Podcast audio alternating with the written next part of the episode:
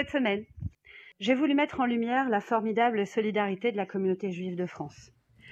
Non seulement c'est l'une des communautés de diaspora les plus mobilisées dans le monde, aux côtés d'Israël depuis le 7 octobre, mais ce sont également des hommes et des femmes, jeunes et moins jeunes, de toute sensibilité religieuse, de tout milieu social, qui ont tenu à se retrousser les manches et venir passer une semaine en immersion dans un kibbutz du Negev.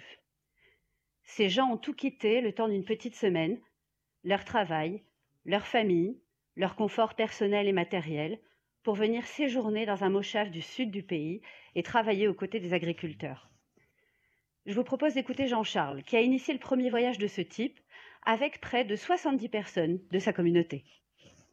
On s'est aperçu qu'il y avait une grosse, grosse demande pour les agriculteurs parce qu'il fallait de la, de main-d'œuvre. Il fallait, il fallait deux mains, il fallait des bras, il fallait des jambes. Et euh, on a eu l'idée comme ça de faire un truc un peu fou, mais de monter un voyage de solidarité.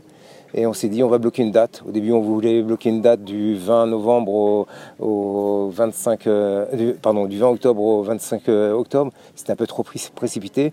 Donc, on a organisé ce voyage. On avait une adresse dans Moshav dans le sud. On avait une demande. On savait qu'on pouvait être nourri, logé. Et on a monté un groupe.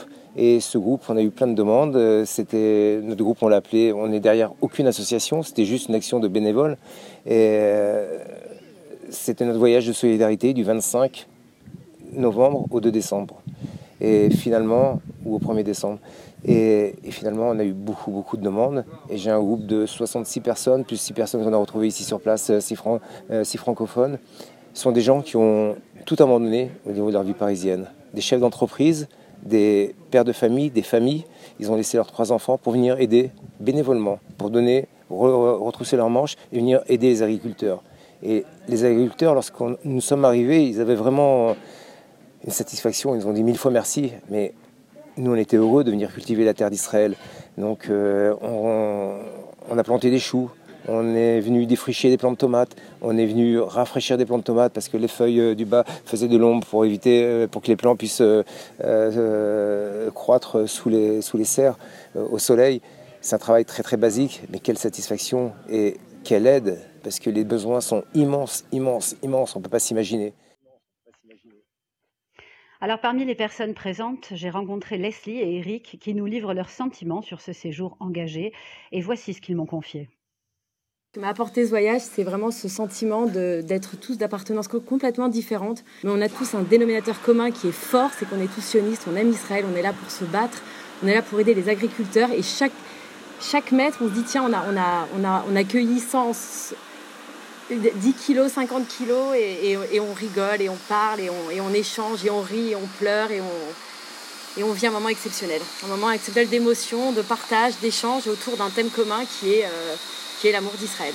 Et pourtant, vous dormez dans des tentes. Euh, il me semble que vous êtes habillés pareil depuis trois jours. Comment ça se passe à ce niveau-là? Ah bah, elles ont, elles ont, elles ont jamais vécu en tente. Elles, elles, elles, ne connaissent pas le, sac de couchage, mais c'est tellement drôle d'avoir froid la nuit, de se réveiller, de faire pipi, l'autre marche sur l'autre.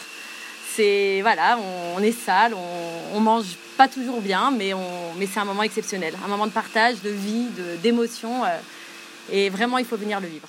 Le premier groupe qui est venu euh, pour Voyage Solidarité, et euh, on espère être des précurseurs. Moi, je sais que derrière moi, il y a les randonneurs juifs d'Île-de-France c'est un énorme euh, cheptel de 200 juifs motivés. Et j'espère bien qu'avec mon exemple et celui de Michel Lévy qui est également avec nous, euh, tout le monde aura envie de venir, venir ici. Il y a une ambiance extraordinaire. On sent qu'on est utile pour ce pays. On sent qu'on est utile pour les gens qui ont besoin de nous. On est accueillis, on est accueillis d'une manière merveilleuse, bien sûr. On dort un peu de, de manière précaire, mais c'est pas important. Ce qui compte, c'est la finalité. On aide ce pays. On ne fait pas que parler. Et qu'est-ce qui fait finalement de ce groupe qui est un groupe hétéroclite À la base, vous ne connaissez pas forcément tous, mais j'ai l'impression que la mayonnaise a pris. Ah oui, oui, oui. D'abord, on a un dénominateur commun. On est sioniste et on veut aider, et cette guerre nous a bouleversés. On, avait vraiment besoin de faire autre chose que des dons, que des dons en argent ou, de donner des pulls pour les soldats. Bien sûr, c'est nécessaire, mais il fallait aussi qu'on soit actif dans, euh, le, soutien à Israël. Et là, on, pense qu'on est un petit peu actif, on amène chacun notre petite pierre, et on est un groupe qui s'est soudé tout seul et on ne se connaît pas. Et il y a des gens, il y a des jeunes, il y a des vieux, Il y a des gens de tous les bords et de toutes les tendances politiques, on va dire. Et pourtant, on s'aime tous et on sait pourquoi on est là. Alors pendant ce voyage solidaire, les groupes se lèvent aux aurores pour être au champ avec les agriculteurs, à bêcher, planter, cueillir, conditionner les plantes et légumes des terres de Jenny, d'Avner, de Rhône ou de Yariv. Ils dorment dans des tentes, vous l'avez entendu, qui sont plantées en plein désert, dans un paysage biblique. Ils déjeunent avec les membres du Moshav dans ce qu'on appelle le Chadarochel, le fameux réfectoire collectif, et se retrouvent au soleil couchant autour d'un feu de camp qui démarre et durera une bonne partie de la soirée. On y danse, on y chante des chants traditionnels israéliens, on reçoit de temps en temps quelques invités venus euh, dire bonjour avec une guitare ou un harmonica. Et puis j'ai fait de merveilleuses rencontres, comme Cécile, de Bordeaux, qui a prolongé son séjour malgré un pied immobilisé suite à un faux mouvement, et qui a tenu quand même à rester aidé comme il pouvait malgré son handicap. On écoute Cécile. Je m'appelle Cécile Ben Simon, j'ai 61 ans, une femme et quatre garçons et je vis à Bordeaux. Après le 7 octobre au matin, je trépignais à Bordeaux. Écouter les informations en boucle, participer à des conférences pour expliquer l'indicible, comprendre l'inconcevable, et puis, que faire? Comment être utile? C'est juste tellement simple de prendre l'avion avec deux shorts et trois t-shirts, sans oublier des gants de jardinage, et venir aider les agriculteurs qui sont seuls dans les champs et manquent terriblement de bras. Et puis on a su que les énergies parisiennes avaient monté ce projet de volontariat. Merci Céline et merci Nathalie. Et nous sommes venus sur cette terre, notre terre tant chérie et qui saigne aujourd'hui.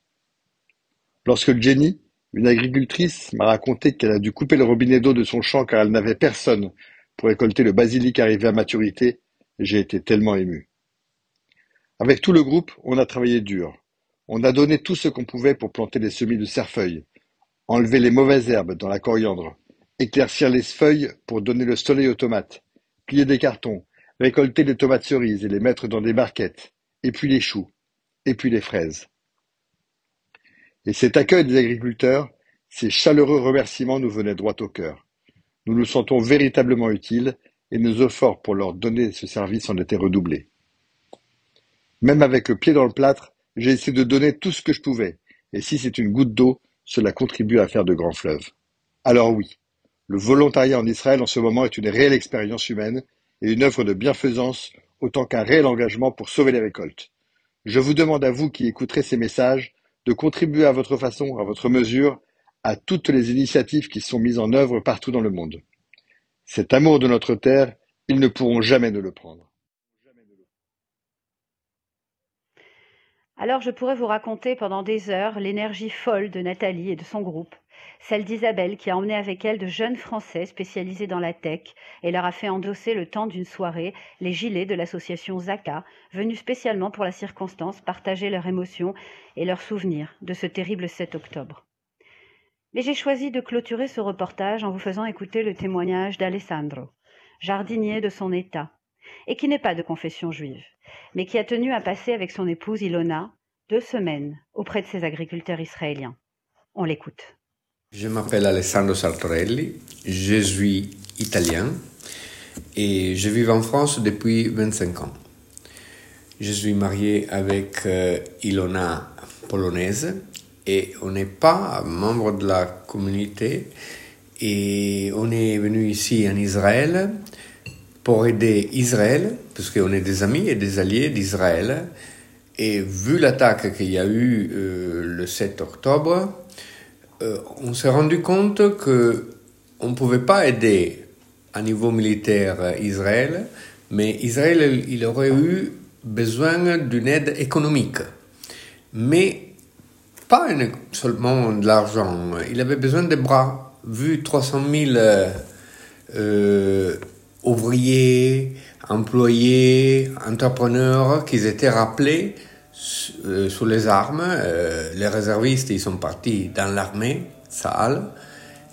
Et quand on est arrivé en Israël, on s'est rendu compte que il manquait aussi les, les, Thaïlandais qui travaillaient dans les serres, les ouvriers immigrés de Thaïlande et les Gazaouites.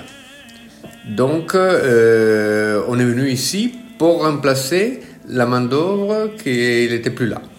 Et c'était une expérience formidable parce que en effet, Israël en a besoin et nous, on était là quand nos amis ils avaient besoin.